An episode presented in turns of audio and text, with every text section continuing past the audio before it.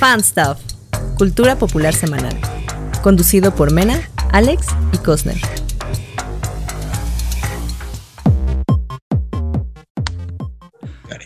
Bienvenidos a una nueva emisión de Fan Stuff, el podcast de cultura pop y ñoñadas que de repente en la semana nos sacamos. Rápidamente presento a mis compañeros. ¿Cómo están, Mena? ¿Cómo están, Alex? Hola, hola. Hola. Entonces, ah, pues sí. sí, sí, Pues sí, no, aquí- es que, es que, es que vamos, vamos eh, a presentarnos rápido porque hoy exacto. tenemos invitadazo, eh, estrellaza, nada más y nada menos que el mejor conocido Rulo Valdés.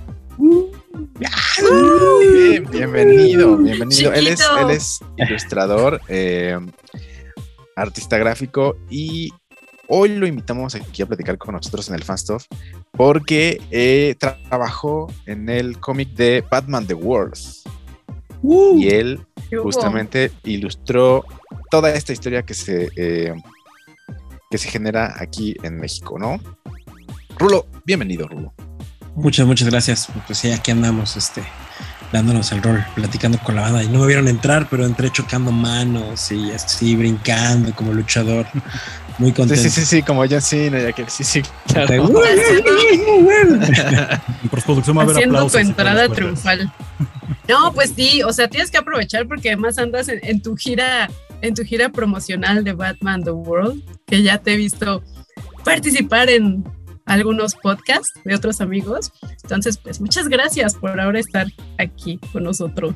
Honor. No, al contrario, es un gustazo. Siempre, siempre está padrísimo estar ahí. Este, digo, quien no lo sepa, Men y yo somos amigos de hace muchos, muchos, muchos años.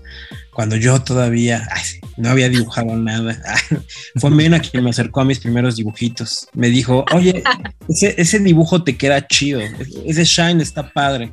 Y ya, así fue como me decidí a dedicar a eso. Deberías, deberías hacer un Batman, ¿no? Y de repente, y de repente terminaste ya sin DC. Oye, eh, cuéntanos de, de Batman el mundo. ¿De qué se trata? ¿Qué es? Eh, ¿Cómo Bueno. funciona? ¿Con qué se come? Batman el mundo, eh, bueno, es una antología que se hizo entre 14 países. Es, es padrísimo poder contar un poquito sobre esto porque es la primera vez que DC hace un esfuerzo de este tamaño que básicamente trata de eh, los 14 países trabaja, que trabajamos en esta antología. Van a sacar el, bueno, sacaron el cómic al mismo tiempo. Este, y bueno, estas historias es un poquito el modelo parecido al Batman Black and White, o sea que que son como todas estas historias juntas. Lo que está padrísimo es que cada historia está ambientada en un país, pues en el país diferente que le corresponde. Y cada uno de estos países eh, contó con su propio equipo creativo, que eso también fue una novedad, porque casi siempre, o sea, que se hacen estas historias de Batman en otros países, pues siempre se hacen desde el punto de vista de, de pues vamos, de algún autor americano, ¿no? Y en este caso, eh, pues nos pidieron a, a- a equipos de cada país, eh, pues que, que participáramos haciendo esta, esta narrativa, que está, la verdad es que está muy padre porque pues son Japón, China, Corea del Sur, Brasil, México, Polonia, Turquía, Rusia, República Checa, Alemania, Italia, España, Francia y Estados Unidos, ¿no? Sí, sí, sí. Entonces, está súper padre porque pues cada equipo creativo contó su historia en su país desde como su propia idiosincrasia, ¿no? Desde su propio, este, desde su propia cultura, contando con Batman, eh, Bruce Wayne como personaje principal que nos va guiando en estas, en esas historias, ¿no? Cada historia no está relacionada una con la otra, simplemente es como el, el- pretexto. La primera historia es la única como que nos da un poquito el, el cue para que tengamos como estas referencias de qué va a pasar en cada país, ¿no? Súper, súper. Vi, vi que eh, el, el escritor, el que generó la idea para la historia de México fue Alberto Chimal. Sí, bueno, la generamos entre los dos, fue un trabajo. Ajá. muy- Ah, mira, ya me contestaste otra pregunta que te iba a hacer más adelante, porque Sí. justamente te iba a preguntar que eh, qué tanta injer- injerencia tuviste tú pues en la historia, ¿no? Pues en realidad fue, fue injerencia de tres personas, porque también estuvo Giovanni Arevalo, este, que fue, que es el editor de Smash. editor. funcionando como nuestro editor. Entonces, este, pues sí, o sea, fue una chamba de tres personas, ahora sí que fue a tres bandas.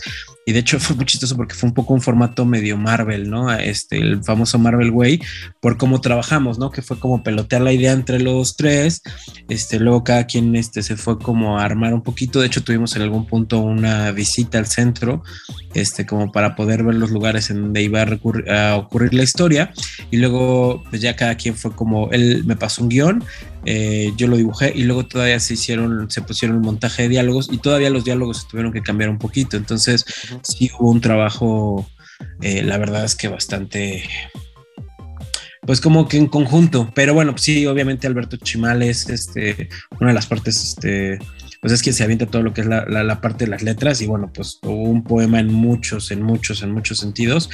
Y eh, también estuvo Edgar Gómez que me echó la mano con el color de la portada. Sí, y Alejandra Gil que me estuvo echando la mano con las plastas de color, ¿no? Que eso también fue muy importante por, las, por los tiempos, ¿no? Ok, bueno, como diría Jack el Destripador, vamos por partes, ¿no? Exactamente. Eh, primero, la historia. En palabras de Chimal, y digo esto lo, lo, recopilo de un tweet que él escribió, eh, esta historia es una de Batman en la que resuelve un caso marcado por varias muertes y fantasmas en el centro histórico de la CDMX. ¿En qué tipo de historia se basaron para, para recrear esta, esta nueva historia, porque digo, aquí tenemos como mucha parafernalia así de, de fantasmas, monstruos y, demás cosas, ¿no? O sea, así de, de, buenas a primeras se me viene a la mente luego, luego, pues la llorona, ¿no? De hecho, curiosamente lo que iba a mencionar, que es muy divertido porque, o sea, aunque en la portada el personaje claramente está vestido con un atavío un poquito más cercano a prehispánico, eh, todo el mundo aseguró que era la, era la llorona, ¿no? Y eso, eso, eso está padre porque te habla mucho de cómo la gente se va eh, apropiando del concepto y cómo Batman The World eh, les, les, les, representa a cada uno dentro de, su propia historia. Y bueno, justamente eso es un poco la idea de, usar esta, a este personaje que en realidad se llama La Atormentada. Este, pero sí, obviamente, pues hace un poquito de referencia a La Llorona. Es una de estas, eh, pues no sé, de esta parte del megamito de, de las mujeres de blanco, ¿no? Que son estos fantasmas estas almas en pena que tienen que solucionar algo. Este, y bueno, para la historia que queríamos contar, pues se relacionaba mucho este, este personaje, ¿no? Entonces fue muy padre porque, pues sí, obviamente, o sea, al principio teníamos como varias ideas y había como varios conceptos donde podíamos partir, pero uno de los conceptos que más rápido nos hizo como eco a todos fue pues este concepto de leyendas este, como prehispánicas amalgamadas con estos relatos este, ya novohispanos que contaban este tema de fantasmas y todo esto. Y bueno, pues además en la cultura latina, no solo mexicana, sí hay mucha relación con este Está muy arraigado, ¿no? En toda Latinoamérica, todos tienen su llorona. Sí, exacto, ¿no? Y, además. Fantasma mujer hay, hay, un dato muy bonito de trivia que ha salido mucho a la luz con esto, ¿no? inclusive en la visión de los vencidos, ¿no? De León Portilla se habla de una mujer eh, que, que, andaba en las tierras de los aztecas vestida de blanco llorando en las noches, ¿no? De qué va a ser de mis hijos, ¿no? Entonces es muy, muy curioso cómo si hay una relación con este caso, ¿no? Entonces, eh, pues, obviamente ya cuando lean la historia se podrán enterar más o menos de qué va, pero, pero sí eh, es un personaje principal, ¿no? O sea, sí, sí es como teníamos chance de, meter a un personaje, nosotros podíamos decir si era villano o era héroe o algo así. Entonces decidimos que pues en este caso eh, pues sería un fantasma la, opción correcta. Súper, súper. Cosner, Mena, ustedes tenían otras preguntas por allí, ¿no? A ver, Mena, adelante. Eric. No, no, no, las damos primero. no, van ustedes. A ver, bueno. Yo al final, porque yo quiero chisme. Entonces ya son compas, van a decir, ay, ¿cuándo fuiste por las tortillas? No, está bien, está bien. Aquí, uno faneando. Este, yo tengo una duda al respecto de, en cuanto a la historia, veo que agregan estos elementos que ya comentaste precisamente, Raúl, pero a mí, a mí me gusta mucho lo administrativo. O sea, yo, a mí me fascina todo lo de detrás de bambalinas, gente trajeada firmando contratos. No te voy a decir cuánto nos pagaron. Exacto, no, no, no, no va por ahí. Más bien era, eh, ¿Cómo se maneja o cómo se plantea desde un principio? O sea, llegan, digamos, los representantes de DC en este caso y preguntan por un equipo o van directamente contigo. ¿Cómo funciona o cómo fue el detrás para decir, te necesitamos a ti, Raúl, para que ahora sí caricaturices todo esto, dibujes todo esto que, tenemos en mente? Ok, eh, bueno, en realidad eh, este proyecto nació un poquito de la necesidad que tenían como, o sea, digamos que cada DC tiene como sus representantes editoriales en cada parte del mundo, ¿no? Entonces, que, ¿quiénes son quienes les manejan sus licencias? Y obviamente eh, había una intencionalidad desde hace mucho de hacer como un proyecto en conjunto. De hecho, tengo entendido que inclusive era un proyecto de la Liga de la Justicia. Entonces, tenían como muchas ganas de armar este proyecto y el año pasado surgió el tema de, bueno, vamos a hacerlo, pero vamos a hacerlo con Batman. Entonces, como que Batman se acomodaba precisamente a todas estas este, eh, narrativas. Además, obviamente era más fácil trabajar con un solo personaje, ya que el espacio eran ocho páginas, ¿no? Digo, para, para, para quien no sepa, pues obviamente son ocho páginas por país, multiplíquenlo por 14, entonces más o menos se pueden dar una idea del tamaño del, del libro, ¿no? O sea, es un libro, de hecho, y casi en todos los países salió en pasta dura, ¿no? Entonces, este, pues ese era un tema importante para, para ellos, ¿no? El otro tema importante era, pues bueno, la selección de gente, ¿no? Entonces tengo entendido que ahí cada país mandó un montón de propuestas, este, y bueno, pues entre las propuestas estaba yo. Eh, a mí me habían, eh, les había gustado mucho el trabajo que había hecho yo con Canek Jr. Entonces, que por lo que me explicaron después, eso fue lo que dio como mi, mi tiro a gol, porque pues hacía mucha representación de, de México, de mexicanidad, del concepto de... El vigilante de, la noche, situado en las Exactamente, entonces, pues eso obviamente como que les dio mucho la pauta, porque de hecho sí me hicieron mucho la recomendación que siguiera como mucho estilo. Este, y pues bueno, eh, obviamente también, bueno, eso fue por la parte gráfica, por la parte de escritor, eh, tengo entendido que también, este, pues hicieron como varias propuestas, pero eh, Alberto era una, Alberto Chimal era una, pues, una apuesta que tenía muy, muy segura, este, y ya una vez que ellos, un proceso muy largo, o sea, muy largo, nos, nos, o sea, para nosotros duró casi tres o cuatro meses, o sea, esto, estos son procesos como normales de selección, eh, tanto en Marvel como en DC o como en agencias grandes, siempre es un proceso largo, ¿no? Que se va cuajando el proyecto, se van autorizando, este, ya una vez que se autoriza, obviamente son como todos estos arreglos a nivel mundial, este, el papeleo, un montón de papeleo, y luego obviamente viene la parte del trabajo, ¿no? Entonces, eh, ya una vez que tuvimos esto, pues ya fue cuando a nosotros nos avisaron, este, primero fue vas a trabajar en un proyecto, este, puedo mostrar tu carpeta, obviamente vas a mostrar tu carpeta, pero hay más personas seleccionadas. Una vez que fue el tema de más personas seleccionadas, también fue el tema de, bueno, eh, es para un proyecto para DC. Ya una vez que fue el proyecto para DC, fue, bueno, es un proyecto para Batman. Y una vez que fue el proyecto para Batman, fue, a veces suena más glamuroso de lo que es, honestamente. O sea, sí son procesos largos. Y ya cuando nos dijeron, o sea, que sí fue cuando ya estuvo genial, pues fue cuando dijeron, bueno, pues es que el proyecto va Batman. Ahora, también un proyecto de este calibre, pues obviamente requiere mucho nivel de secreto mucho nivel de, oscuridad al respecto y tiene mucho que ver. Por ejemplo, también nosotros, yo no, nosotros no habíamos leído ni visto nada del material que habían hecho otras editoriales, ¿no? Entonces fue muy, muy impresionante porque, o sea, ya ahorita, como ya con el proyecto, pues ya al aire, ya uno puede deducir ciertas cosas, pero por ejemplo, inclusive en algún punto nos habían pedido, o sea, el, trato era eh, pues ocho páginas y una portada. Entonces nosotros ya habíamos hecho nuestras, o sea, bueno, nuestros bocetos de páginas, obviamente también estaban, todo fue por medio de aprobaciones, o sea, se mandó un plot para, o sea, comentar la idea, este, y cuando nosotros mandamos inclusive una portada, nos rebotaron una de las portadas, ¿no? Entonces fue muy chistoso porque era para el lanzamiento internacional, esa portada no se aprobó. Y entonces cuando vemos o sea, nos piden otra portada, que es la que se quedó al final, ¿no?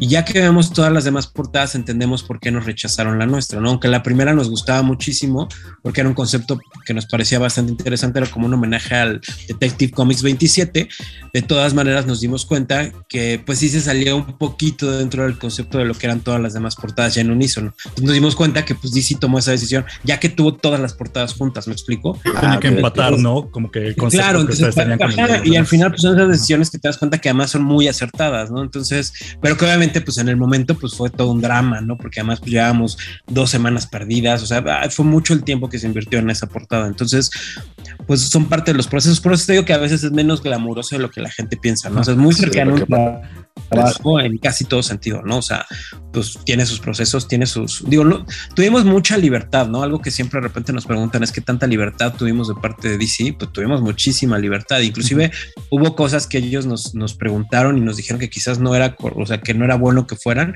y al final nosotros terminamos, este, que ahí Giovanni Arevalo el que se metió pues, las discusiones y las Las negociaciones, ¿no? De dame chance de, de rifarse el tiro. Sí, que además hasta el final a veces no son ni negociaciones, son imposiciones, ¿no? Porque Ok. inclusive en algún punto se manejó el concepto de, bueno, pues es que así es en México, ¿no? Entonces, sí es, sí es, sí es, fue muy, muy interesante el cómo se, el cómo se desarrolló este proyecto, ¿no?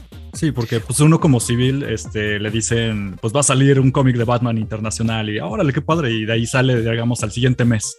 Pero detrás supongo que fueron meses y meses y unos caños. Sí, ¿no? pero además nosotros estábamos igual. De hecho, nos dio mucha. pues, Fue muy divertido como ver el proceso de la gente desde que se anunció el proyecto. Eh, fue muy parecido al que tuvimos nosotros internamente. O sea, porque tampoco teníamos mucha referencia de otros proyectos. O sea, no, primero no había una referencia de un proyecto parecido en el mundo, ¿no? De- ni de DC, obviamente, ¿no?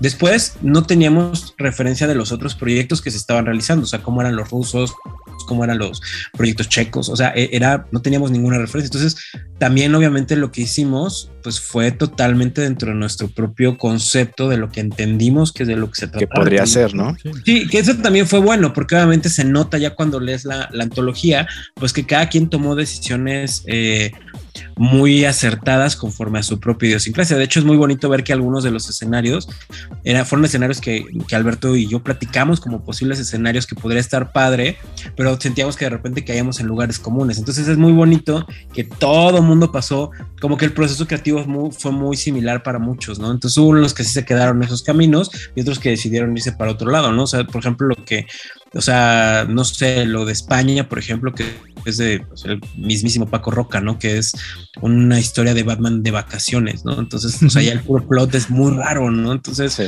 pero es muy divertido, o sea, está muy dentro de, pues sí, Batman tomando vacaciones, ¿cómo sería? En España. Oye, y, y- y- y ya hablando de, de, por ejemplo, de, de la historia de España, ¿qué historia fue la que más te gustó? Digo, o sea, ya obviamente ya leíste todas, ¿no? ¿Cuál fue la que más Sí. te gustó?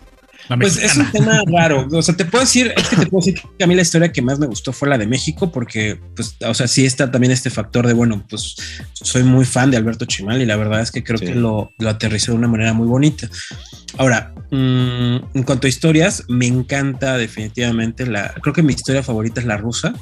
Se me hace muy bonito, se me hace una carta de amor así a Batman en casi todo sentido.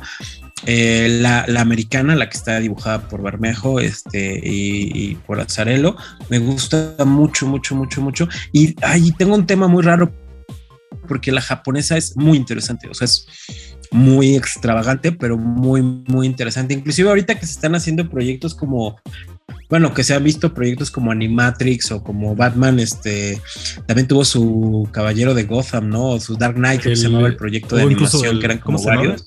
El Killing Joke, por ejemplo, no sé si lo llegaron a ver, que es como cortometraje, pero como japonés de Batman, ya así con espadas y todo, y era una cosa muy extraña. Ahorita está mucho esto, entonces. Ah, pero, Sí, pero, pero sí, no sí, era sí. King Joke, ¿no? Era Batman Ninja o algo así. me Ah. Batman Ninja, Sí, gracias. pero por Batman ejemplo, Ninja, sí. Batman Pero por ejemplo, esa es una película completa, pero me refiero más a esta, esta película que sacaron previa a Dark Knight, estas de Nolan. Y Hay Ah. una que son unas animaciones como tipo Animatrix, que son varias animaciones chiquitas. y, y, por ejemplo, lo mismo pasa ahorita que acaban de sacar Visions. de-. Star Wars Visions, buenísimo. Ah, claro, sí, sí, sí, que apenas ayer, bonito. güey, si me porque a nivel creativo se siente mucho ese espíritu, ¿sabes? O sea, nada más que en cómic. Entonces es muy, muy bonito cómo lo, lo, lo llevan como dentro de esos países, ¿no? Entonces es, es muy, muy interesante. O sea, obviamente hay historias que te gustan más que otras, pero, pero son como historias buenas sobre buenas. No sé si me explico, ¿no? O sea, Sí, no es pues una sí, que te sí, diga, no, hay- no "Ah, es como que haya una mala, tal". ¿no? Exacto, si no, no, no, no, bueno, por lo menos para mí no hubo eso, ¿no? O sea, sí se nota muy cañón el amor que le metió todo mundo a su, a su trabajo, ¿no? Y se nota, o sea, sí, sí lo ves desde el trazo, lo ves desde el- los escritores, o sea, sí, sí es muy bonito como esta, bueno, por lo menos para mí esta percepción que se siente de, del trabajo bonito, ¿no? Sí, y aparte de Batman, ¿no? Porque a quién no le gusta Batman. ¿no? Yo quiero a Batman. Ay, hay gente que no le gusta Batman. Pero, pero digamos que son, son poquitos, digo, ah, Gente normal que sí le gusta. Mena por acá este, es fan de Superman, ¿no? Digo, yo también soy más o menos fan de Superman, pero pues digo, eh, como que, como bien decías, eh, Batman como que era el, el- uno de los personajes que se prestaba a que toda la parafernalia se, se aplicara a él, ¿no? De- Es que Es el superhéroe más popular. Sí. No, y, o sea, no es, no, o sea, es muy popular, pero también algo que tiene, y eso es muy padre, es que, o sea, es de los que ha sobrevivido a tantas generaciones, que tiene un montón de variedades. Hay un montón de cambios. sigue siendo Batman, o sea, lo ves en Batman en Brave and the Bold y lo ves en Batman la serie animada y lo ves en los cómics, o sea, todas versiones son diferentes, entre comillas, pero es un personaje que sufre, o sea, que, que, que, que, se aplica a casi, o sea, lo metes en el espacio y funciona, lo metes en la ciudad y funciona, lo metes en lo urbano y funciona, o sea, cuentas una historia nada más de los puros villanos y funciona, o sea, es, es, muy interesante cómo, cómo en ese sentido, pues es un personaje muy comodín, ¿no? Lo que es muy chistoso, ¿no? Sí, su, pero, raíz se conserva muchísimo del personaje. Sí, sí, sí, pero, pero lo puedes meter en donde quieras y te funciona, ahora sí que pues eso, como un comodín. Pues le toca a Oye, y justo, justo hablando de todo, todas las versiones que hay de Batman, eh, ¿hay alguna en especial que tú tomaste como referencia para crear a tu, tu Batman? ¿De dónde, de, qué, de qué todos los Batmans agarras tú para formar al Batman? O, qué, cosa mexicana agarraste, porque seguro te basaste también en algo aquí, digo, a lo mejor hasta en Canec, ¿no? Eso, es que es una gran, gran, gran pregunta esa, porque cuando te toca dibujar un, un personaje eh, del tamaño de Batman, generalmente cuando lo vas a dibujar en, su título, por así decirlo, pues tienes que seguir el diseño previo, ¿no? Ahorita, de hecho, creo que el diseño, el último rediseño que hicieron de Batman lo hizo Greg Capullo. Entonces, digamos que tienes que agarrar ese diseño, pero nada más como adaptarlo un poco a tu estilo, ¿no? Entonces es muy bonito porque es como, pues, o sea, es como si te dan una canción y tú la cantas, como hacer tu cover, ¿no? Pero acá se volvía más complicado porque era como hacer tu propia canción. Entonces era una responsabilidad muy rara porque pues tenías que diseñar a tu propio Batman, ¿no? Entonces dentro de eso, pues que sí se viera que es el Batman Bruce Wayne, pero por otro lado tenías que darle como tu propia interpretación. Entonces, no sé, por ejemplo, o sea, Bermejo siempre usa su propio Batman y tiene su diseño de Batman, no sé, este, Joe Quesada tiene su diseño, ¿no? Entonces fue muy difícil porque pues era amalgamar todos estos estilos, era muy difícil para mí porque pues, también yo tengo mis, mis Batmans favoritos. Además empezó a haber un desdoblamiento como entre artista y fan porque, o sea, había muchos, muchas cosas que yo gráficamente quería ponerle a Batman de las que yo era muy fan. O sea, por ejemplo, Batman 66, ¿no? O sea, ese Batman a mí me encanta y se me hace uno de los diseños más bonitos de todos, pero era cómo lo integraba. Entonces, por ejemplo, me di cuenta que el diseño de Pattinson tiene mucha referencia a ese Batman 66. Entonces es muy raro. O sea, muy raro porque se ve muy interesante el diseño. Entonces, por un lado, tenía estos dos Batmans juntos. Por otro, me gusta muchísimo el Batman de Kelly Jones, que es como una gárgola gigante, ¿no? Y había preguntas bien tontas, y, pero que eran muy importantes en este proyecto, como el, por ejemplo, eh, ¿cómo puedo, no sé si las orejas son muy largas o muy cortas, ¿no? Porque de Jim Lee para acá las orejas se han venido manejando cortas, ¿no? exacto, pero a mí me gusta mucho este diseño de personaje, por ejemplo, como había dicho, Ajá, sí, sí, sí, o, de, por ejemplo, ¿no?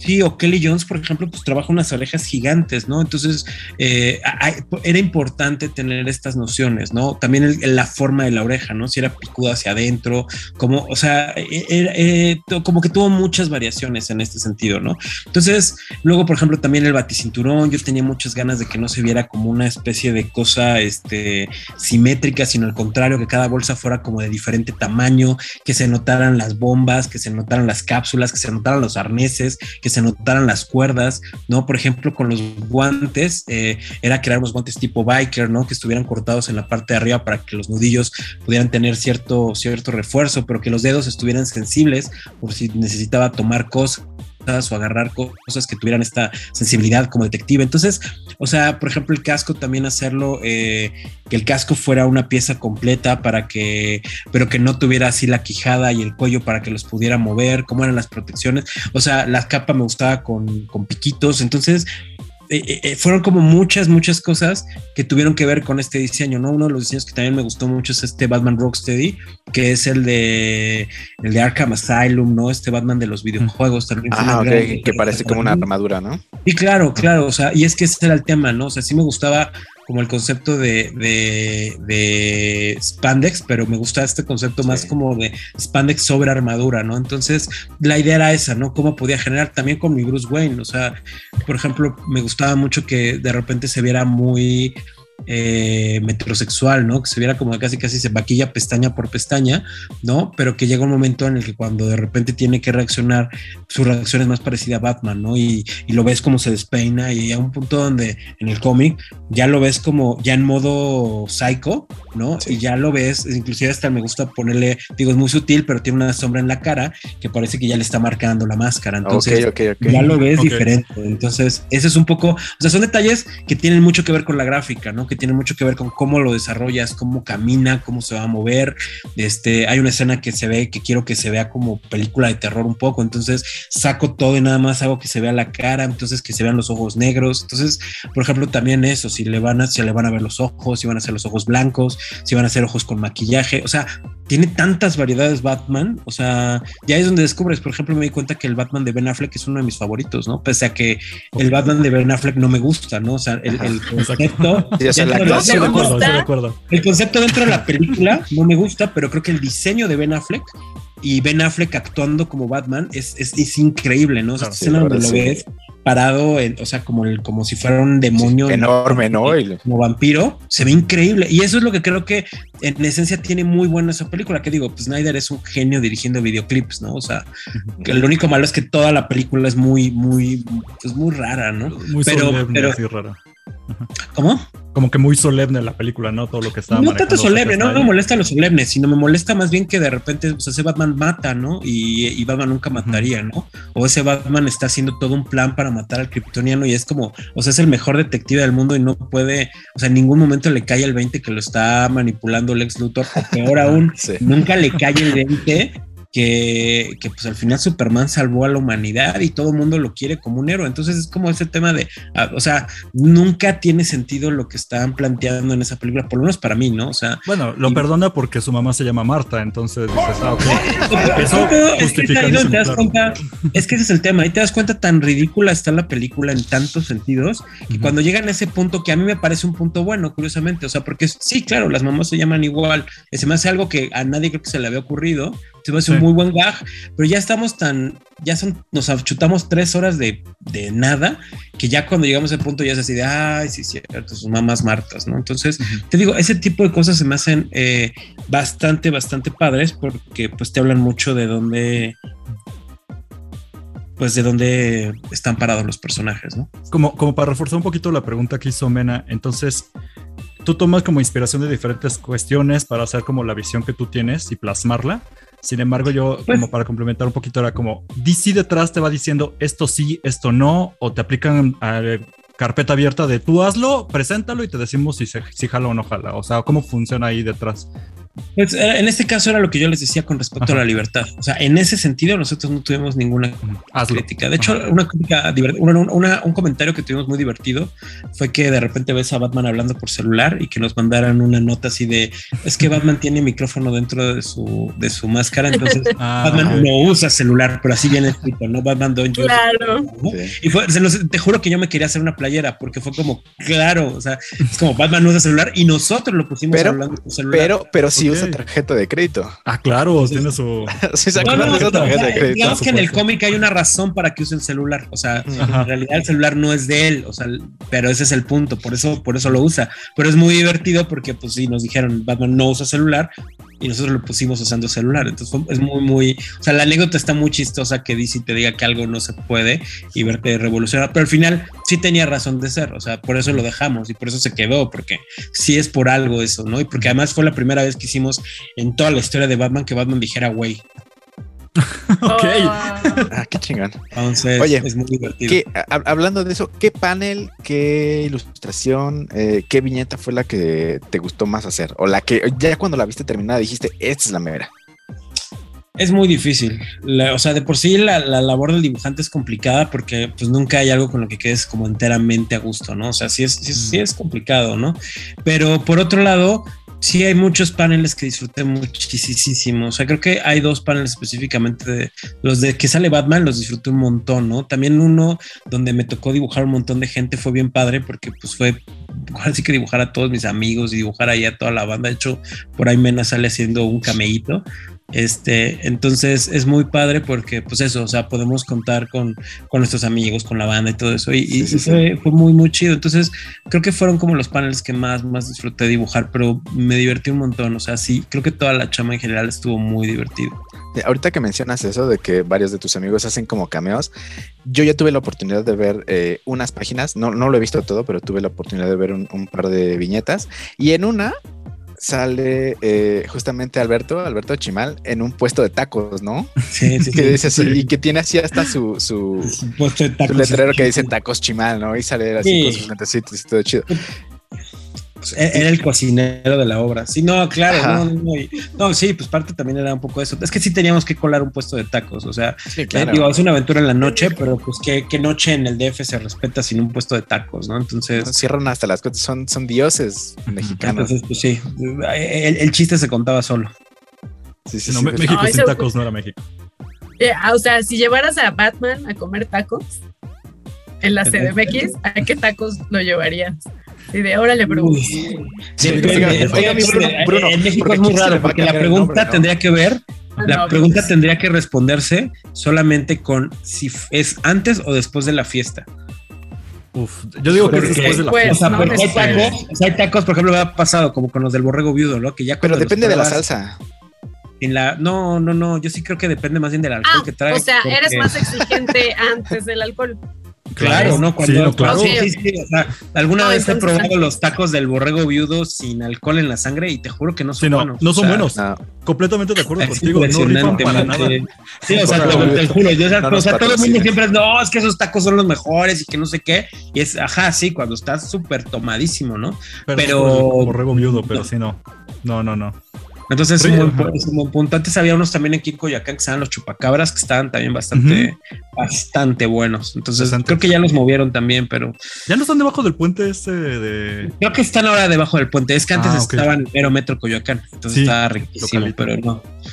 Sí, antes sabían a metro y ahora ya saben a puente. Entonces Batman come chupacabras, ¿no? Pero ya después de la fiesta o de acabar con el crimen. No, ya es como, no, Batman come tacos en tacos chimal. tacos chimal. Sí, cierto, cierto. Sí, póngale, póngale, póngale atención a ese panel. Te digo, cuando yo lo vi, así como que me dio mucha risa, pero sentí como bonito justamente por eso. Porque, pues es que los tacos son. O sea, pues sí, representativos, claro. Sí, sí, ya son, ya son tradición, ¿no? Mexicana. de la cultura. De la cultura. Eh, Mena, ¿tienes por ahí otra, otra preguntita? Mm, no por ahora. ok, porque yo, sí tengo, yo sí tengo otra por aquí. Vas, vale, eh, porque me da curiosidad saber. Porque ya, ya, ya, ya habías ilustrado superhéroes antes, ¿no? Mm, sí, había trabajado para Marvel haciendo X-Men, este, eh, unos títulos eh, como Astonishing X-Men, Extermination y trabajé también haciendo, bueno, dibujar al hombre araña cuando vino aquí a México. Súper chingón. Ahí nomás para que se den el quemón. Ahí nomás para que se den el quemón. ¿Qué historia de, Spider-Man eh, ilustraste? Recuérdame. Pues no fue una historia, dibujé la portada. La portada, ¿verdad? cuando viene a México, sí, de la Amazing Annual Spider-Man número uno. Ok, ok. Bueno, basado, basándome en eso, ¿qué cómic o qué historia te gustaría ilustrar después de esto, después de Batman? Te juro que ya no sé. O sea, la verdad es que es un tema bien raro porque sí, o sea, honestamente, o sea, cuando, o sea, lo que más me gustaba dibujar en la vida eran, o sea, lo que más me gustaban eran los X-Men, ¿no? Wolverine.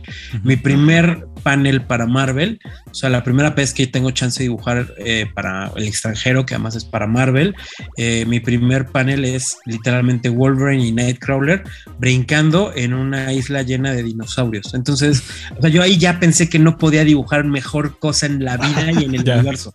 O sea, eso era ya. Sí, Sí, o sea, either. Ya, ya desde ahí ya fue, o sea, me tocó dibujar a Wolverine peleando contra un Velociraptor y a Nightcrawler ahí, o sea, o sea, te juro, ya, ya desde ahí ya no tenía para dónde. Luego, de repente también es una pregunta interesante porque, o sea, hay superhéroes que me gustan mucho como fan, pero que no hubiera dibujado, o sea, por ejemplo, Spider-Man se hace un personaje muy difícil, pero es uno de mis personajes favoritos en la vida. Entonces, imagínate que me pongan a dibujarlo y que aparte me permitan traerlo aquí a México, ¿no? En una portada que además, pues se volvió una variante muy especial y bla, bla, bla, bla, que además también tuve el honor de que me la coloreara Edgar Gómez. Entonces, pues imagínate, o sea, dibujo a, uno de mis personajes favoritos en la vida, que es Spider-Man, enfrente del ángel de la independencia. yo dije, mira, ya, ya, o sea, ya me ya con eso te dabas por bien servido. Entonces luego llega esto que es, o sea, ya cuando dices, o sea, a ver, espérame, o sea, voy a dibujar a Batman en México, o sea, es como, o sea, ya, ya, o sea, después de esto te juro, ya me siento como en, en, Camino al Dorado, ya sabes, cuando de repente se están platicando así de, pensaste que así terminaría todo y el otro así del caballo fue sorpresa, pues así me siento en la vida, o sea, ya, ya todo esto ya, ya sobrepasa cualquier expectativa. O sea, la verdad es que digo, ahorita porque me interesa mucho la parte de continuar con el cómic de Canek Jr., porque además fue eso, o sea, también pues ya me tocó dibujar a Ash, ya me tocó dibujar a, ahorita con el proyecto de lucha libre que toda la vida quise hacer, que es Canek Jr. Entonces, pues más bien yo creo que ya estoy en ese proceso de vida y que me interesa este, continuar con eso, pero pues sí son proyectos, ¿qué te puedo decir, no? Ya has dibujado a mis dos hosbandos favoritos de la vida. estoy, estoy tan orgullosa. ya dibujaste a Nightcrawler y Ash Williams. Bro.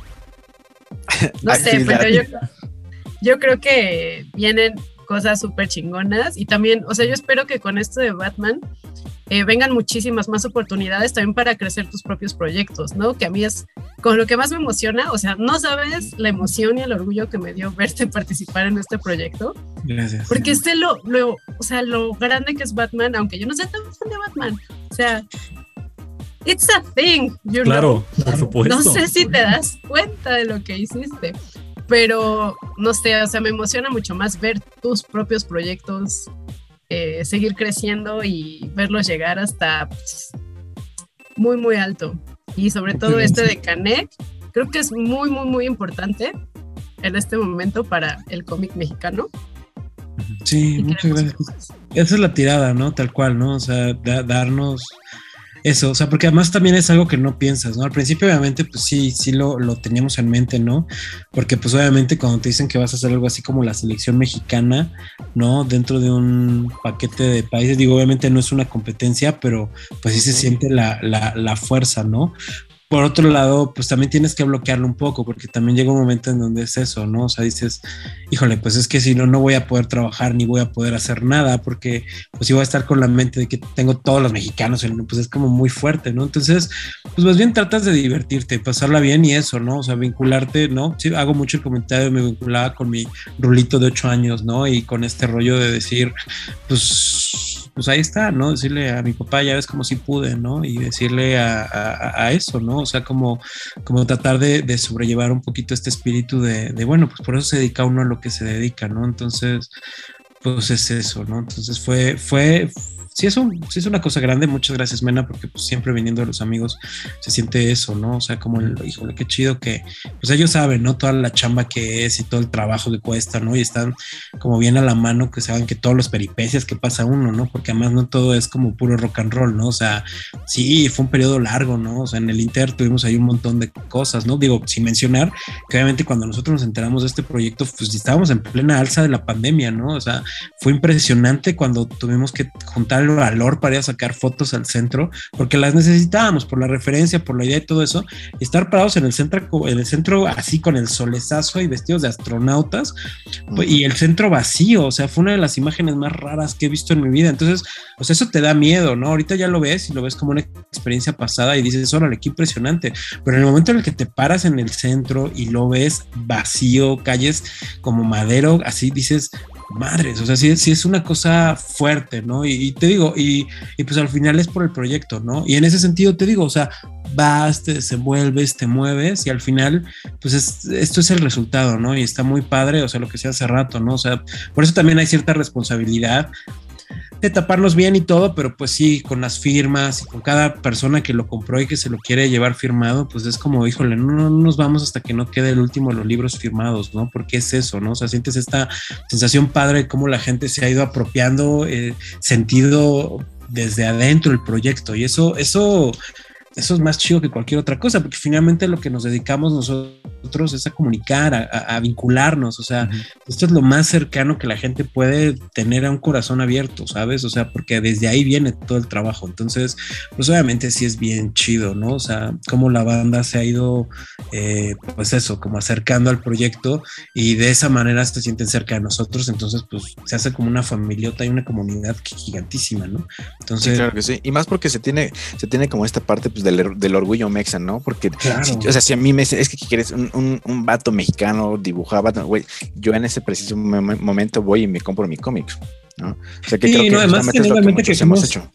El único país latinoamericano que está ahí, ¿no? sí Descontando Brasil, que bueno, ellos hablan en portugués, ¿no? Pero sí, o sea, ese es el tema, ¿no? Entonces, o sea, sí fue muy padre porque tuvimos la suerte, por ejemplo, el sábado que nos entrevistaron los chicos argentinos y era lo que decían, ¿no? Mucho, o sea, este sentimiento de, de híjole, o sea, a nosotros como latinoamericanos, o sea, al, al, al, chico argentino le llegó mucho de lo que se trata la historia, ¿no? al final se trata de una chica que desaparece. Entonces, le llegó muchísimo porque fue como, híjole, es que me recordó a un amigo que no sé qué. Entonces es, es, muy padre que está ese, ese vínculo, ¿sabes? Que ya no solamente se trata de ser mexicanos, sino ya como latinos podemos identificarnos con la situación, ¿no? Entonces, la verdad es que ha estado padre. O sea, te digo, y pero pues ha sido eso, ¿no? O sea, pues, pues muy, muy, muy, muy chido cómo la gente lo, lo vive, ¿no? Y lo respira en ese sentido como propio, porque además al final, pues así es, ¿no?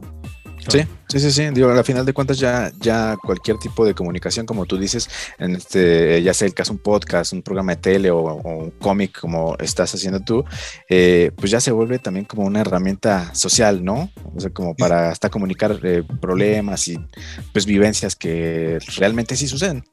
Pues es una pregunta, es bueno, es más bien un comentario interesante porque, o sea, tratamos de no mantener como esas banderas en el sentido de, pues es mucha responsabilidad, pero sí tratábamos de visibilizar el tema. Es como muy interesante porque, o sea, es muy difícil hablar de determinados temas y más desde la postura en la que estábamos nosotros, pero creo que era una buena manera de darle visibilidad a un problema sin caricaturizarlo, ¿no? Y sin que Batman viniera como a resolverlo, ¿no? Porque además esa es una onda que tienen los problemas latinoamericanos, ¿no? Poner al, al, al gringo que nos viene a salvar, pues a veces pareciera una burla, ¿no? Entonces, no, o sea, más bien poner esta situación, Batman se topa con esta situación determinada, interviene en ella, como, como interviene en cualquier situación, pero al final la situación, pues, eh, se queda resuelta una situación, ¿no? Entonces, pero es claro que el problema continúa, ¿no? Entonces, y finalmente es un poco de lo que tratamos de decir, ¿no? O sea, Batman en este caso más bien es un símbolo y nos sirve como, como tal también para visibilizar la situación, pero sin, sin jugar a, a, esta, a esta visión de viene a arreglar las cosas, ¿no? Entonces eso era importante, también para que se vibrara la historia desde ese concepto, ¿no? No desde, pues, o sea, de ya, ya se terminó el problema porque vino Batman, ¿no? O sea, pues no. Exacto, la, cuestión ¿no? Del, gringo salvando a sus países menores. Pues, mientras más me cuentas, muchísimas más ganas me dan de, leerlo. Yo creo que lo voy a comprar ahora sí ahorita porque me he estado haciendo medio pato. Oye, eh, muy mal, ¿eh? Cambiando. sí. Sí, sí, sí. es que hay, hay, hay, varios lugares en donde se puede comprar. básicamente, eh, otra vez en palabras de, Alberto Chimal, en cualquier lugar donde vendan cómics, deberían de, poder encontrarlo.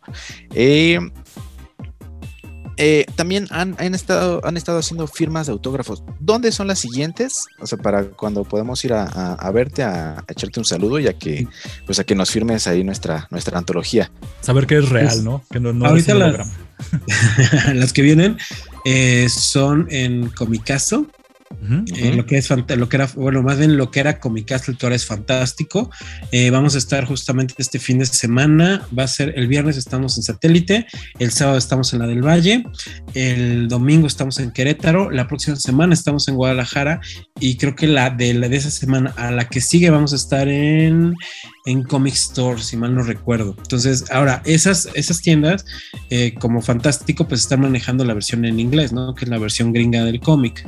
Pero yo les recomiendo mucho que compren la versión en español, sobre todo porque es la que tiene muchos extras. Eh, digo, mucha gente, es muy chistoso porque justo ayer tuve esa conversación con una amiga, este, porque mucha gente que siempre compra en inglés porque es el idioma original, ¿no? Pero en este caso es un cómic que es traducido, entonces ninguno va a tener el idioma original porque todos son, este... Todos son originales. Porque todos son traducidos. Ajá, sí, o sea, nosotros nos encargamos de hacer la traducción en inglés, entonces, pues es como, híjole, o sea, vale más la pena comprarlo en México por la versión mexicana en ese sentido y pues las otras versiones están traducidas y, y tampoco en inglés es el lenguaje original de las demás revistas. Entonces, vale mucho la pena en ese sentido porque además Smash le metió varios extra, ¿no? Como las páginas en blanco y negro, por ejemplo, de toda la historia, metió la portada que no se quedó, metieron bocetos del personaje de Batman, o sea, todo esto que les he estado platicando viene documentado en el, en el libro, entonces la verdad es que trae un material muy extra, creo que hasta está más barato, ¿no? Entonces, sí vale, o sea, vale, vale mucho, mucho la pena, que ese es el que consiguen en Sammons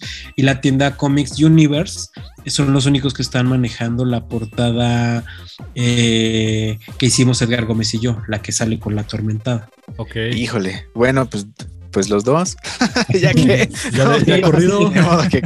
sí, inclusive, eh, digo, ahorita ya no sé si lo estén manejando, pero de lanzamiento, o sea, cuando fue la preventa, que estuvo súper loco porque firmamos un chorro de pósters, eh, venía con una bolsa y con un póster este, autografiado. Entonces creo que todavía tienen ahí, no sé si todavía tengan la promoción, pero está padre porque pues era eso, te llegaba a tu casa tu póster y tu, y tu, y tu bolsita.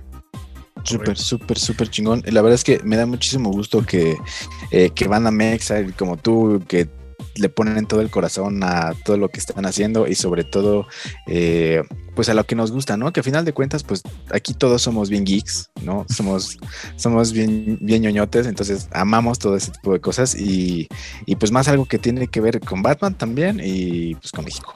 Eh, Cosner, ¿tienes por ahí algo que ibas a decir? Este, yo, yo, tengo aquí como una duda, ahora que como tú lo mencionabas, Raúl, que digamos ya estás como en este, bueno, yo, yo te veo desde acá abajo, por así decirlo, ¿no? Ya estoy ahorita así faneando, pero yo que yo te veo casi ya como rockstar, ¿no? De los cómics a nivel nacional y todo esto. Bueno, déjame echarte una flor. Tú, digamos, ahora que ya estás de lleno en todo esto, a este nivel, donde ya estás como incluso dice Mena, ya dibujando a Batman, que no es cualquier cosa y todo esto, en lo general, en tu experiencia, ¿qué es algo que no te agrada del todo, digamos, del medio? ¿Te gustaría poder, si pudieras tener la capacidad de cambiarlo en el medio de los cómics, que fuera más fácil, que fuera más difícil, no sé cómo tú lo vieras, algo que, digamos, la parte fea de, de cerca, bueno, de dibujar cómics, ¿cuál dirías tú que es o que te gustaría modificar?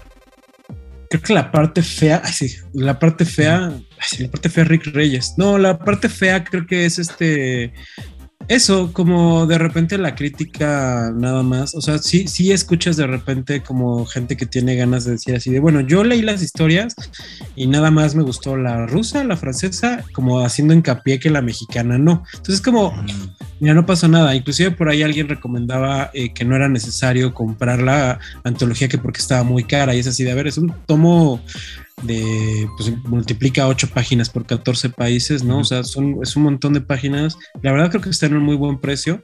Y, y, más allá de eso, no es solo mi trabajo, o sea, es, el trabajo de todo el mundo y es un trabajo de los mejores autores de todo el mundo y vale mucho la pena. Entonces creo que de repente minimizar el trabajo de esa manera, solo por querernos eh, tirar entre nosotros, se me hace pues escupir para arriba, ¿no? O sea, al final del día, yo lo único que no me gusta mucho de este medio es que a veces pareciera que el mejor amigo de un mexicano es otro mexicano, ¿no? Entonces es como, afortunadamente, gracias al cielo, y sí tengo que aclararlo, pues han sido los menos, honestamente, ¿no? O sea, la mayoría de la gente ha sido una, una, una un recibimiento increíblemente bueno, increíblemente cariñoso, ¿no? Eso sí, tenía, creo que desde Shine no me tocaba un, un acercamiento tan, tan buena vibra de la banda, pero sí esta necesidad de repente que tenemos de figurar, este, criticando a las demás personas, cuando, cuando también nosotros mismos no estamos haciendo nada al respecto, ¿no? O sea, y no porque tengan que hacer cómics, sino simplemente pues, por no ser mediocres, ¿no? Entonces, ese es un poco a veces lo que yo siento que, que a este medio le falta mucho, ¿no? Siempre nos estábamos quejando de que no hay un medio, pero cualquiera que se levanta tantito y hace cosas, luego, luego le estamos tirando. Nos encanta ver cómo cae la gente. El mal del cangrejo, ¿no? Sí, sí, sí. Entonces, obviamente, y quiero decirlo y de verdad otra vez, sí me encanta remarcarlo, no son los más, gracias al cielo, pero pues como decía mi abuelita, ¿no? Desafortunadamente la bronca de los idiotas es que son más ruidosos, ¿no? Entonces, pues ese es un poco el tema, ¿no? Que la gente no se quede con esa sensación y con esa idea de que así es todo el medio mexicano, ¿no? Que no, no, no todos estamos buscando criticarnos unos a los otros. Nada más es lo único que, que, que quizás yo cambiaría del medio, porque la verdad es que hay muchísima calidad. Hay gente que está haciendo cosas increíbles, o sea, no sé, Edgar Gómez, este, bueno, Sergio Ríos, Alejandra Gámez, este, Otsaki, o sea, hay, hay, gente, eh, Edgar Clement, Idalia Candelas, o sea, Emi, Emi Hernández, o sea, si hay, si hay un montón de gente que, que, está produciendo un chorro de material y que además vive de eso, ¿no? Entonces, yo creo que eso de repente le da mucha esperanza a la gente que no sabe cómo empezar, que no sabe cómo dedicarse a esto y, y que eso está más chido, ¿no? Entonces, yo lo único que les recomiendo o o que de corazón creo que sería como padre, pues es como disfruten su chamba y hagan, háganla bien y ya estar como criticando a todos los demás para, para tratar de obtener un poquito de notoriedad, pues es como, ya, ¿sabes? O sea, no es necesario, no, no, no hace falta, de verdad. como, bien, como bien dice, ¿no? Hay que, hay que ser chingón sin chingarse a los demás. Pues es que más bien al final del día, pues eso habla más de cada quien, ¿no? O sea, de, de, de desde dónde estás como como criticando, ¿no? Y cuando ya se nota claro que ya no se, o sea, ya es una crítica personal disfrazada de crítica al cómic, ya es muy triste, ¿no? Envidia. en lugar de aportar, quitas, ¿no? Es yo lo único que podría decir y creo que ya se extendió mucho esta parte del tema. No, está bien. Y justo de lo, de lo que mencionabas, este, otra pregunta que yo tenía es, yo he conocido muchos amigos, conocidos, etcétera, que, que desde el compañero que está en el call center ahí en su tiempo libre dibujando y dibujando, es cómo se llega, o tú que ya recorriste este camino, no tanto con la idea de darnos el número del boleto ganador de lotería que tú te lo llevaste, sino más bien en esta onda de qué recomendación le podrás dar a alguien que, está dibuje y dibuje, pero cómo llega de ahí, de estoy con mi cuaderno dibujando, a donde tú ya llegaste, que es estoy haciendo un personaje oficial, internacional, todo esto. Ahora sí que, ¿qué recomendación podrías darle a todas esas personas? Pues eso, que no piensen que ya llegué. O sea, justamente no, no existe alguien que ya haya llegado, ¿no? O sea, hasta los dibujantes más famosos tienen que estar constantemente porque no dejas de comer. O sea, o sea ese es el tema, ¿no? Desafortunado, ¿no? O sea, todo el tiempo estás constantemente haciendo proyectos y hay veces eso, que duras muchos años dibujando un proyecto y de repente lo dejas de hacer. Entonces ya la gente se, se le olvida. O sea, no, no existe un tal como tal, ya, ya llegaste. Eso es un trabajo y esto es un trabajo como todos en ese sentido y tienes que mantenerte constante todo el tiempo haciendo cosas, todo el tiempo haciendo, porque es, es como eso, o sea, mucha gente podría pensar, bueno, es que ustedes ya están en un programa, entonces, ¿cómo le hicieron para llegar? Y es como, pues no, esto es una constante, o sea, esto es estar macheteándole, estar sacando, estar armando, o sea, yo te puedo contar, ¿no? Y en ese sentido, alguna vez Guillermo del Toro lo decía, ¿no? Por cada historia buena que te puedo contar, también hay 10 mil de fracasos, ¿no? Y yo te puedo contar que entre ese Inter que dibujé el hombre araña a que dibujé, más bien de que dibujé X-Men a que dibujé el hombre araña, pues hubo como casi tres años completos de malas historias, ¿no? Y de, y de malos momentos también, ¿no? O sea,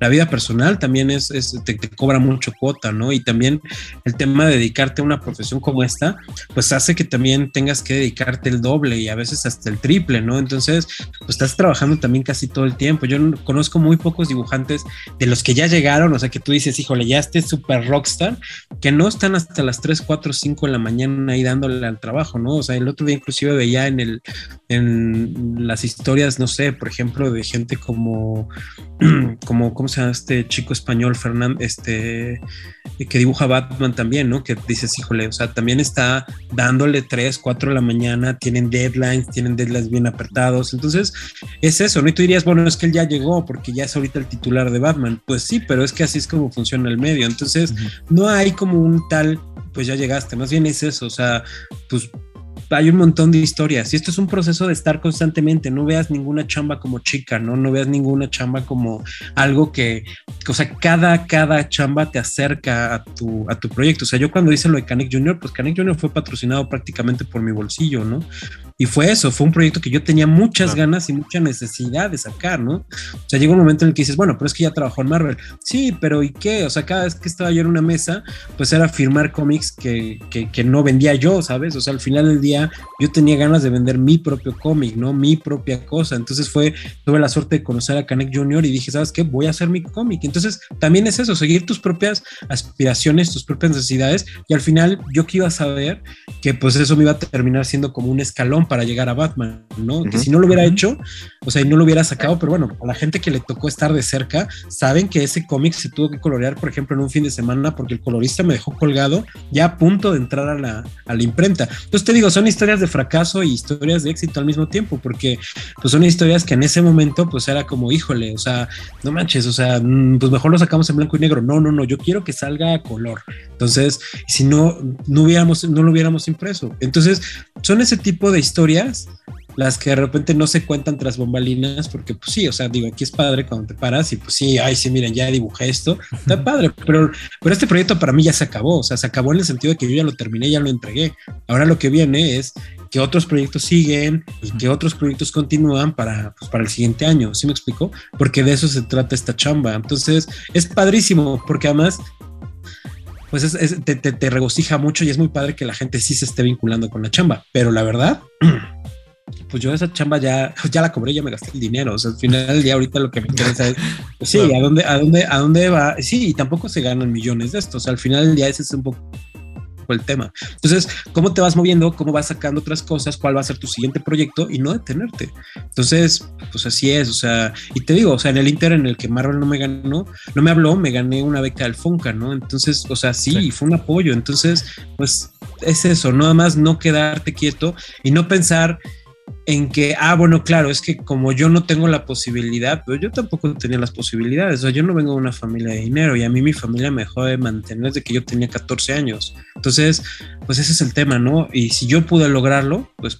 creo que cualquiera podría, ¿no? Y no lo digo como en esta versión white sican de, de ay, bueno, es que solo pobre, se pobre por darle ganas, exacto. exacto. no, no, no, no, pues a veces es necesario, ¿no? O sea, a veces sí, o sea, pues tienes que comer latitas de atún y, y parte del trabajo, pero pues eso, o sea, yo muchos años trabajaba en agencia y luego todavía de la agencia tenía que regresar a casa, hacer storyboards, hacer ilustraciones, dormía yo tres o cuatro, duré casi cinco años durmiendo cuatro o cinco horas, o sea, no, no era, y a veces cuando tenía suerte y dormía, pero bueno, los que me conocen saben perfectamente que, el dormir de repente no es parte de la labor del dibujante, ¿no? Entonces, que el soñar está muy sobrevalorado, ¿no? I know that feeling, bro. sí, sí, sí, yo lo digo como queja, o sea, también tiene, también tiene parte de su encanto, o sea, también es parte de lo divertido dedicarte a esto, digo, por eso prefiero dedicarme a esto que estar haciendo cuentas en un banco, ¿no?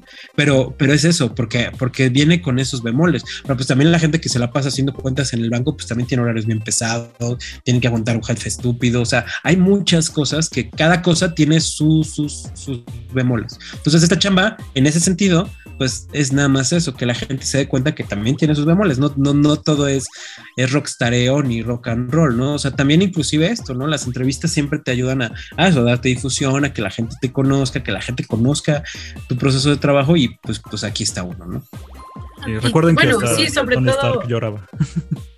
Perdón. Sí, sobre todo es justo eso que mencionas, de no rendirse, porque obviamente no a la, no a la primer, a su primer dibujo van a ser los mejores, no a la primera vez incluso que presenten eh, su trabajo a los que vienen a cazar talentos de Marvel de DC, a la primera no te vas a quedar, igual a la tercera, a la cuarta, a la quinta, pero es un trabajo que requiere mucha disciplina, mucha pasión y sobre todo perseverancia. De que, sí, sí, ahí es cuando hay muchos arriba de ti, ¿no? Entonces tienes que no glamorizarlo, claro. Y yo creo que ese es el verdadero talento, ¿no? Yo creo que de eso se trata, ¿no? Porque además es dibujantes que ahorita son super rockstars y los ves cuando empezaron y no eran exactamente igual de buenos que como son ahorita. O sea, también es un proceso de aprendizaje. O sea, estás todo el tiempo aprendiendo y es parte de lo bonito. O sea, porque te digo, o sea, cosas pasa como con los hijos, ¿no? De repente pareciera que uno se está queje, queje todo el tiempo, pero en realidad lo disfruta, ¿no? Es parte de lo bonito, ¿no? El tener que estar cambiando pañales o tener que estar, este, pues, arreglando cosas, también es parte del encanto de ser papá. Entonces es, es muy padre, o sea, pero también de repente lo platicas con la gente y parece que estás como agotadísimo, ¿no? Y no, en realidad es parte del proceso. Y es, y es lo que te digo, o sea, al final es divertido y tiene sus bemoles, ¿no? O sea, ahorita ya hay muchas cosas que ya veo en retrospectiva y digo, ay, órale, ¿no? Pero sí, obviamente, en el momento en el que llevas una semana trabajando una portada y te dicen, sabes que no, y vamos con otra, pues híjole, no te sientes el más rockstar del mundo, ¿sabes? O sea, así como, ahí sí te dan ganas de aplicarla de, oye, pero híjole, o sea, pues no pero no le vas a poner a decirle eso a DC. Pero así como no se lo vas a decir a DC, pues tampoco se lo vas a decir a Carnitas Tres Cochinitos, ¿sabes? O sea, porque pues, es tu cliente. Entonces, o sea, yo son formas de trabajar y eso yo lo aprendí limpiando pisos, lo aprendí en trabajando de mensajero, trabajando de mesero, trabajando de vendedor puerta por puerta, o sea, al final siempre son trabajos de servicio. Entonces, pues es eso, nunca hay el rockstar de, híjole, pues es que, digo, obviamente vas atravesando por muchas etapas en la vida, pero pues lo que ahorita he aprendido es eso, ¿no? Por eso hace un segundo que decías, bueno, pues es que desde abajo, no, yo creo que no existe nada de abajo, yo creo que todos somos laterales y en ese sentido todos estamos desde el mismo lugar, o sea, Nada más la única diferencia entre tú y yo es que yo dibujo cómics, ¿no? Y tú estás atrás de un micrófono y eso está súper chido. Entonces, lo mismo pasa con los dibujantes. La única diferencia que hay entre yo y pues un chavito que está empezando, pues son los años que yo llevo dibujando. Pero de eso a, que termine en el mismo lugar que yo, yo creo que no hay ninguna posibilidad que diga lo contrario, ¿sabes? Y, dentro de esta carrera te digo que antes de que empezamos a grabar, pues de ahí viene incluso tu trabajo cuando hiciste Lonchiman. Lonchibón, qué rápido es comer rico, presenta a su superhéroe exclusivo,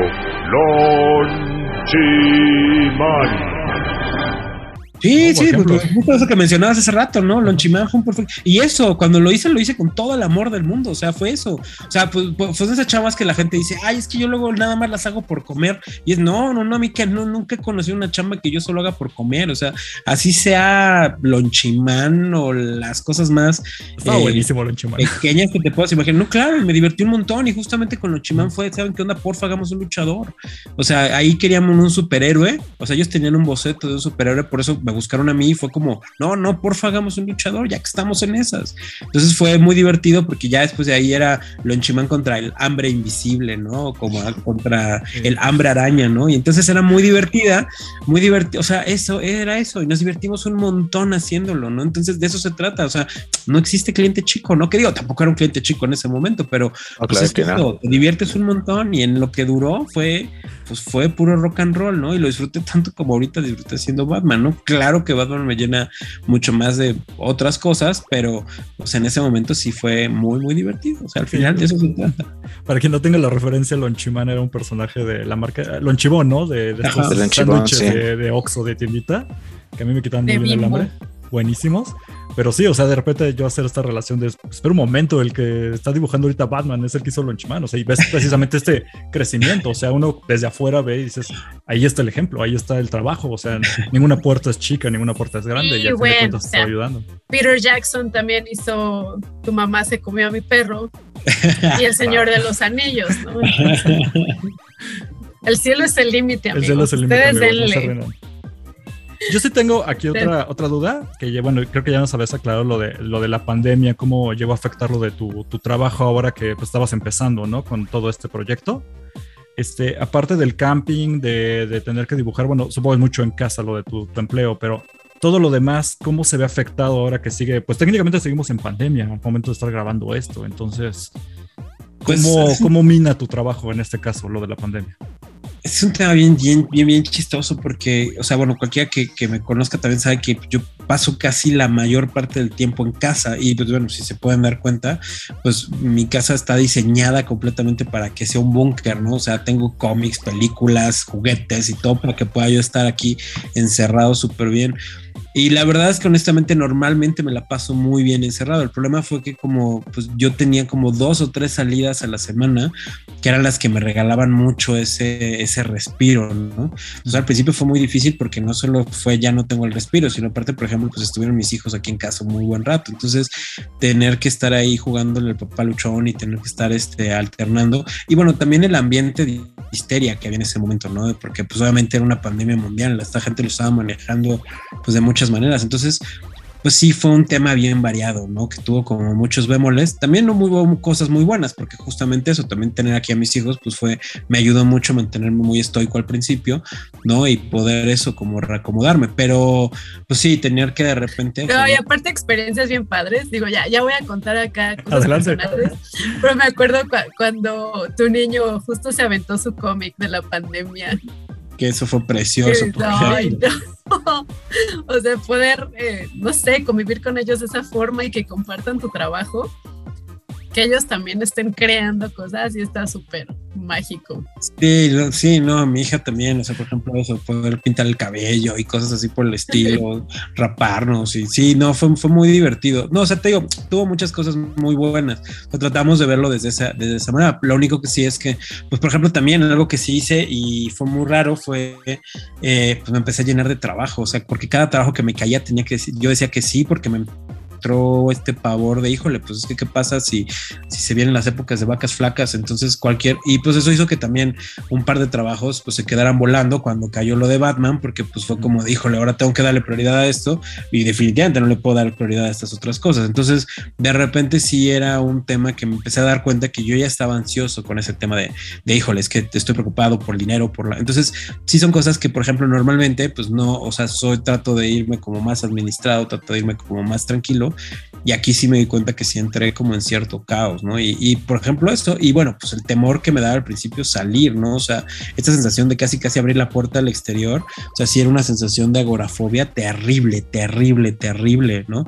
Y, y pues bueno, en el Inter pasaron muchas cosas que hicieron que tuviera yo que salir y pues fue como eso, como irme un poquito acomodando, ¿no? Entonces, sí, o sea, esa vez, por ejemplo, que hicimos lo de la lo de la salida al centro, pues sí sentíamos que estábamos como 28 días después, o sea, sí, una cosa rarísima, rarísima. Sí, no, no, no fuera gratis el fin del mundo prácticamente. Sí, no, no, la sensación, la sensación era muy esa, ¿no? Entonces también era eso, pues trataba de estar, como de repente también sentías eso, como díjole, yo qué estoy haciendo aquí haciendo cómics, ¿no? O sea, al principio sí te sentías como muy raro, ¿no? Ya después también pues valoras que el entretenimiento es una parte muy importante uh -huh. y te das cuenta como el valor que tiene lo que estás haciendo, entonces ya lo empiezas a validar desde otro punto, pero al principio sí era como un caos, ¿no? Pero bueno, pues ya ahorita ya creo que ya estamos tratando de acomodarnos más y pues también tan mentalizándonos a que pues no es algo que, que vaya a terminar pronto, ¿no? O sea, no, no te clavas ya sí, como al principio de estarte metiendo en, no, bueno, es que esto en tres meses, bueno, en seis meses, bueno, en un año, bueno, quizás con suerte en año y medio, ya es como, mira, ahorita tratamos de acomodarnos a esta nueva realidad y vamos, viendo y, y pues a partir de eso es que nos movemos, ¿no? Sí, ¿Algún día te volveré a ver? No lo sé. Sí, seguro que sí. ya vamos por esas hamburguesas veganas, invitamos a Raúl. Sí. ya hay que hacer eso. Bueno, este, no las tienes... conozco, según yo sí una vez fuimos, ¿no? ¿Fueron? No, fuimos a las tortas. Ah, ok. Yo dije, ¿ya fuiste ah, a las hamburguesas? ¿Y no, no nos invitaste, Alex, y a mí? Okay, no, no, okay. no, pero previo, previo a la. sí, así muy. Cuando todavía nos podíamos ver. Sí. Pues sí, hay que tomar esas medidas. Este, ya medio va regresando Alex, pero en lo que medio va entrando, este, ya de las últimas preguntas todavía que tengo por ahí. ¿Tú qué eh, facilidad o injerencia tienes, ahorita Raúl, para, digamos, si tú quisieras crear tu propio personaje, lanzar el cómic, eh, incluso meterlo, voy a meter este nuevo personaje a DC y que me lo tomen en cuenta? ¿Todo esto es un sueño guajiro? ¿Si se puede?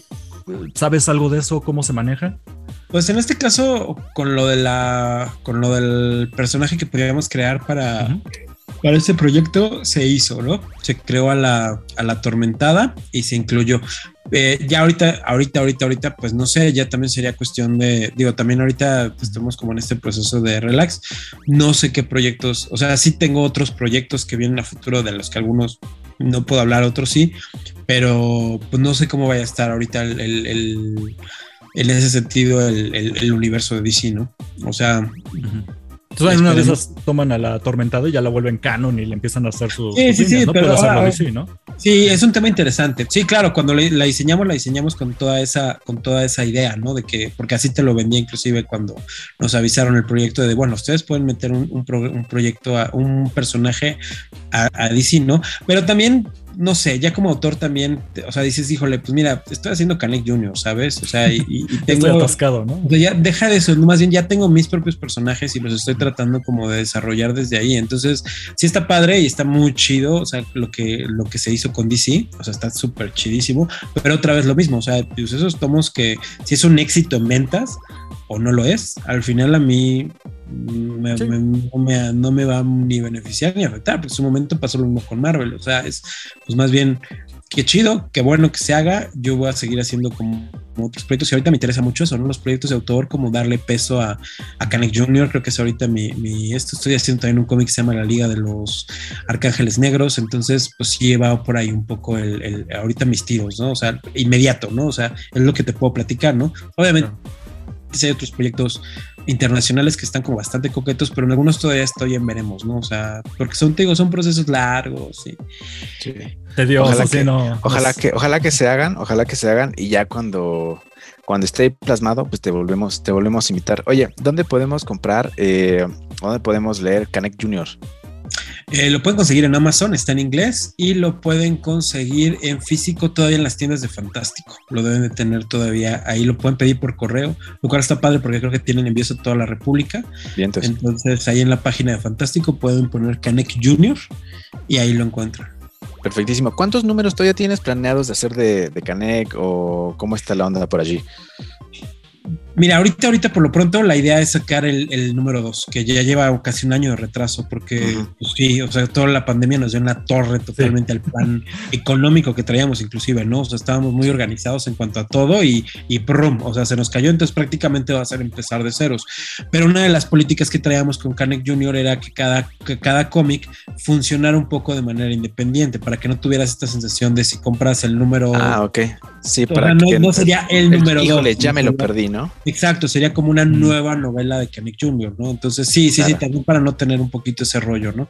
Porque además también el número uno era muy exclusivo, ¿no? O sea, pues era un single de 24 páginas que, que pues al final del día la idea era esa, que, que si tú lo tenías, ya no te pudieras, o sea, ya no vamos a sacar más, o sea, quizás en alguna recopilación o alguna cosa así, pero la verdad es que el plan es justo eso, o sea, que, que cada edición sea diferente para que también tenga ese valor de colección, ¿no? O sea, finalmente es de lo que se trata un poco esto, ¿no? Entonces, eh, pues es, un poco el plan ahorita, ¿no? Entonces, desde ahí, este, pues estamos tratando de ver cómo, cómo, cómo resolvemos lo del número dos. A mí me interesa que ya se resuelva pronto, este, pero pues ahorita era eso, ¿no? Disfrutar la, pues la, la prisa que traemos con, con Batman. Me estás generando una necesidad que no te necesitaba, Raúl, ¿ya ves? Ay, se lo compra del plan maquiavélico. Gracias, me gusta el dinero. Es ahora nunca, maldita sea. Oye, oye, eh, aquí tenemos como, digamos que se va a volver tradición ya el tener eh, cada semana una recomendación para nuestros fans. Entonces, ya sea de algo que hayas escuchado, que hayas leído, eh, comido comida, sí, comida también, lo que sea. Entonces queremos platicar, eh, preguntarte a ti, ¿qué recomendación nos darías esta semana? Te digo, lo que hayas visto, leído. Eh, lo que quieras recomendar. Cine, tele, lo que quieras. E-, es tu espacio de recomendar. Bueno, esa es una pregunta bien difícil porque me han sido muchas cosas. Este, no, yo no sé.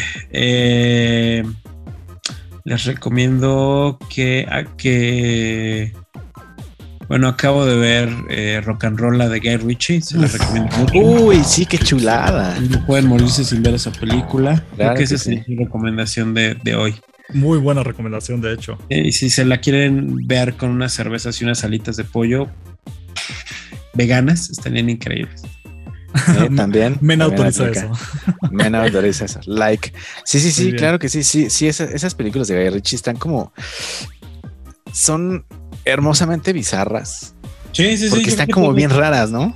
Rolla fue de las últimas que yo digo que estuvo genial, genial, así perfecta, porque ya después sacó otras que dices, eh, algunas y otras no, pero Rock and Roll. Es que tiene mucho que ver con depende de qué quiera contar. O sea, hay cosas que y cómo lo quiera contar. Lo que pasa es que el problema es que también de repente se parece, porque, por ejemplo, a mí Rey Arturo me gustó, pero me gustó por eso, porque ya la ves como película de Guy Ritchie, entonces es como, da, está chistosa.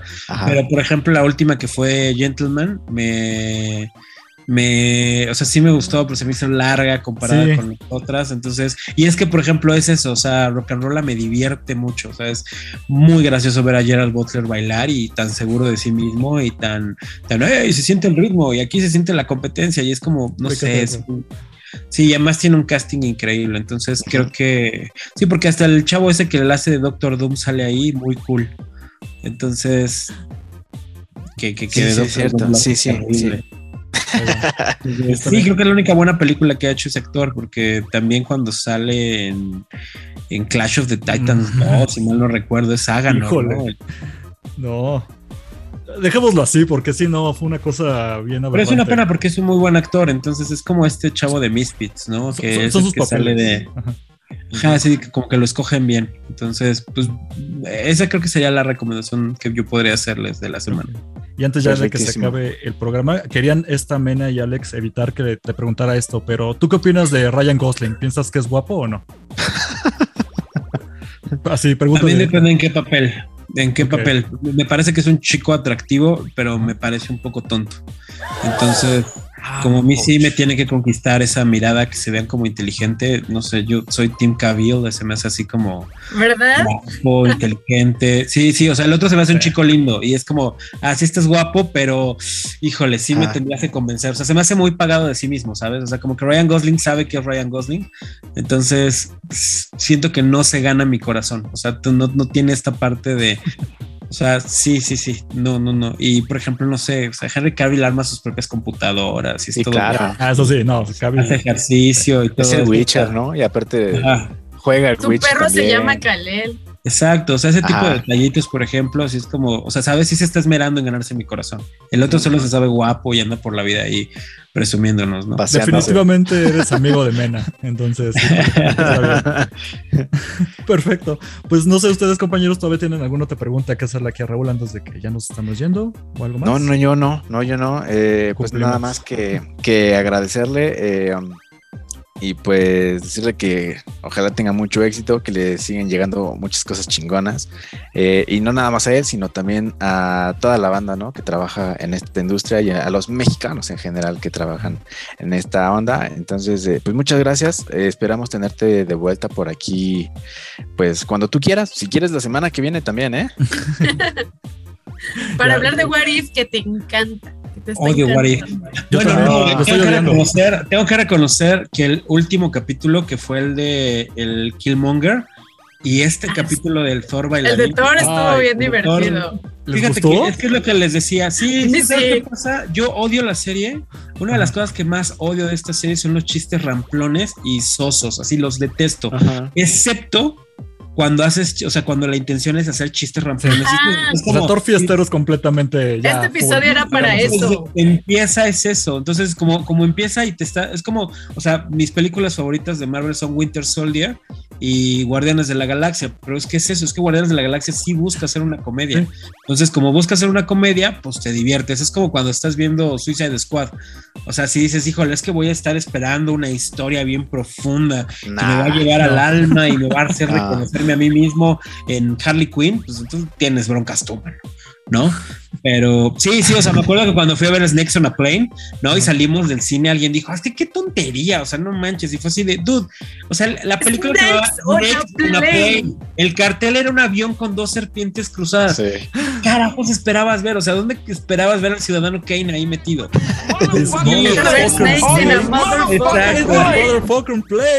exacto, o sea, y, y aquí yo creo que esa es un poco la premisa, que si estás viendo esta serie o sea, si estás viendo el capítulo del Thor fiestero, pues, o sea, empieza muy bien. Y creo que hasta el final que le dan, ¿no? Que digo sin spoilers, creo que tiene una jiribilla que es dentro de la comedia, pero que es bastante fuerte. Entonces, ese tipo de cosas se me hacen muy buenas porque siento que es eso, juegas bien con la comedia, o sea, y dentro de la comedia, que a mí por eso toda la vida se me hace increíble que, que Thor fue una película, una chick flick, o sea, se me hizo una genialidad. Entonces, pero es eso, porque son congruentes consigo mismo. Pero, por ejemplo, el capítulo de los zombies se me hizo el peor de todos los capítulos, porque es eso, no sabes si es una comedia, o sea, no es de repente Zombieland, pero de repente le quieren meter drama, de repente le, entonces ahí cuando me dices me pierden muy cañón, o sea, los chistes son malísimos, malísimos. Y aquí los chistes eran malísimos, pero pues de eso iba. Estabas viendo a, Thor ahí, este fiestero, era. Torpedo en Midgard. Sí. sí. sí, o sea, era muy divertido. O sea, no, no había manera que ese chiste no funcionara. Entonces, creo que de eso se trataba. Pero ahí estuvo bien. Y que, por ejemplo, con Killmonger se me hizo bueno que no, que no hubiera tanto chiste, ¿no? Que, que, que fuera muy, muy, muy serio este capítulo. Creo que era un poco de lo que se trataba. Entonces, creo que hasta ahorita ese y el capítulo de que también me encantó, el del Doctor Strange, han sido mis favoritos de, de What ¿no? Y que además sí me gustaron mucho, o sea, ni siquiera fue un, ah, bueno, es que estos sí me gustaron. No, o sea, sí, sí me gustaron mucho. Los otros sí me han parecido terribles, terribles, con T de no manches, qué diablo me pasó. Para quien no decía que no hablábamos de What If, miren, ya está, Raúl se nos también, ahí se nos adelantó. precisamente ah, ahí están las opiniones, estamos creo que igual todos. Pero mira, ya para cuando acabe, sería, si gustas ahí luego repetir aquí de invitado, ya bateamos y echamos flores. Mena sabe que me encanta. Bien, entonces, sí, sí, sí, vamos a echar chismecito. Pues eh, a todos los que nos escuchan, recuerden que Batman El Mundo ya está disponible. Eh, de preferencia, ya saben, cómprenlo en, en, español. Es una antología de 184 páginas y Eh, pasta dura. Cómprenlo, está padre. Eh, tiene muchas cosas mexas y de otros países también. Entonces, eh, no escatimen, no está, no está caro. Yo digo que no está caro. Compren dos portadas, por favor. Ahí. Compren las dos portadas y pues ahí nos vamos viendo, ¿no? Eso sí. Y ya por último, Raúl, aquí como un espacio libre, ¿tuvo algún anuncio o algo que quieras eh, de una vez dar o repetir? Cualquier cosa. Bueno, primero que nada, muchas gracias por la invitación. Siempre es un gusto, este, así que compartir más que entre colegas, entre amigos. Siempre es bien divertido estar echando chisme. La próxima vez está más padre este, que me inviten a echar chisme de otras cosas. Claro, con gusto. Pero bienvenido, de verdad, muchas, muchas gracias. Muchas gracias a, la gente que nos está escuchando. Este, los invito a que conozcan nada más mis redes sociales. Estoy como rulo-valdés con doble S. Entonces, eh, por favor, cáiganle para platicar qué les pareció el cómic, ¿no? Este, pueden taguearme también. Algo que está haciendo la gente muy chido es que de repente todos los que han leído Batman The World me han estado tagueando qué les pareció, si les gustó, si no les gustó, también se vale. O sea, todo este tipo. Sí, porque lo que decía hace rato dentro de la crítica también tiene que ver mucho el, bueno, pues es como, más bien como la manera en la que lo sacan, pero también si no se te gustó, se vale y se vale un montón, ¿no? Entonces, no. Sí, no, o sea, todo. Cállense. ¿Les va a gustar o les va a gustar? si, no les gusta, pero, si no les gusta, lo reportamos. Pero muchas, muchas, muchas gracias por la invitación. De verdad que siempre es un gusto. Muchísimas gracias a ti, Raúl. Y pues bueno, Mena, tu, tu despedida ahí. Ah, pues nada, igual, Rulo, muchas gracias. Y ya llévame a las luchas. Prometido. Tiene mucho que no vamos a las luchas y eso me pone muy triste.